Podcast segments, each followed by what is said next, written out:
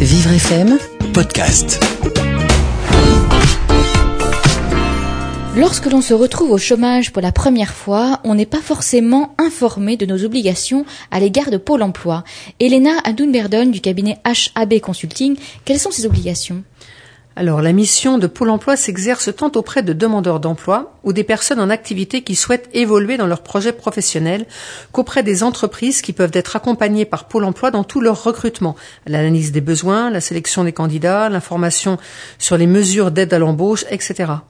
Pôle emploi est précisément chargé des missions suivantes. Il faut prospecter sur le marché du travail, accueillir, informer, orienter et accompagner les personnes, procéder aux inscriptions sur la liste des demandeurs d'emploi, assurer le versement des allocations aux travailleurs privés d'emploi, recueillir, traiter, diffuser et mettre à la disposition des services de l'État et de l'organisme gestionnaire du régime d'assurance chômage les données relatives au marché du travail et à l'indemnisation des demandeurs d'emploi, mettre en œuvre toute autre action qui lui sont confiées par l'État, les collectivités territoriales et l'organisme gestionnaire du régime d'assurance chômage en relation avec sa mission.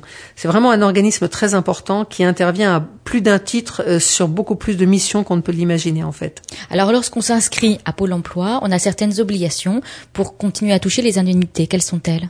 Alors, le demandeur d'emploi a effectivement un certain nombre d'obligations, va-t-on dire. Euh, immédiatement disponible pour s'occuper de son emploi, c'est d'être tenu de participer à la définition et à l'actualisation du projet personnalisé d'accès à l'emploi. Donc c'est mentionné à l'article, je ne vais pas vous faire tous les articles du Code du travail, c'est d'accomplir des actes positifs et répétés de recherche d'emploi, d'accepter des offres raisonnables d'emploi telles qu'elles sont définies au Code du travail. Plus généralement, le demandeur d'emploi est tenu aux obligations qui, à défaut d'être respectées, peuvent entraîner la radiation de la liste des demandeurs d'emploi comme toujours le prévoit le Code du travail, et être ainsi radié de cette liste. Alors effectivement, comment ça se passe dans le cas où on ne se soumet pas à l'une de ces obligations comme euh, la recherche active d'emploi? Alors si on ne peut justifier de l'accomplissement d'actes positifs et répétés en vue de retrouver un emploi ou de créer ou de reprendre une entreprise, le demandeur d'emploi peut être euh, exclu, enfin en tout cas euh, radié des listes de demandeurs d'emploi.